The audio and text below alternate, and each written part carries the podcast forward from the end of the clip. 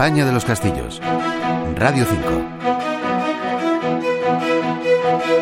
El castillo de Riva de Santiuste está ubicado en la pedanía del mismo nombre, perteneciente al municipio de Sigüenza, en la provincia de Guadalajara. Fue construido en el siglo IX, en la época andalusí, y su función era defender la zona de los castellanos que avanzaban en su reconquista hacia el sur. En el siglo XII, el obispado de Sigüenza lo amplió y reconstruyó.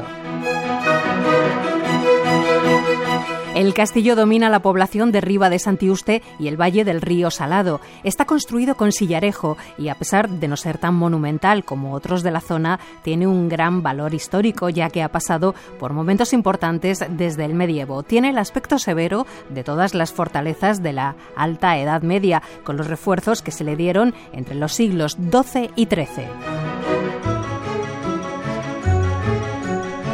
Durante la Alta Edad Media, la Sierra Ministra presenció continuas luchas entre los reinos de taifas y de estos con los cristianos del norte. En el año 917, las tropas de Ordoño II de León se enfrentaron contra los árabes en Castromoros y obligaron a sus habitantes a refugiarse en el castillo de Riva de Santiuste.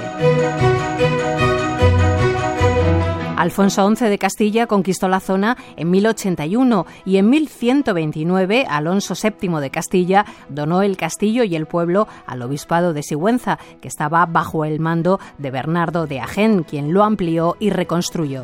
De esta fortaleza, de Riva de Santiuste, nos habla Rafael Moreno de la Asociación Española de Amigos de los Castillos. Nos encontramos ante un hermoso castillo de la provincia de Guadalajara, situado cerca de la populosa villa de Sigüenza. Sus orígenes podrían remontarse a tiempos de los moros, aunque la mayoría de lo conservado en la actualidad lo fechan en el siglo XII, cuando fue reconstruido por los obispos de Sigüenza, quienes fueron sus señores. Fernando I lo conquistó a principios del siglo XI, pero al poco tiempo volvió a perderlo, siendo Alfonso VI quien lo conquistaría definitivamente en el año 1085. Sería su sucesor Alfonso VII quien se lo donaría al episcopado seguntino. Ya en el siglo XV fue uno de los escenarios en los que se dirimió la disputa con los infantes de Aragón.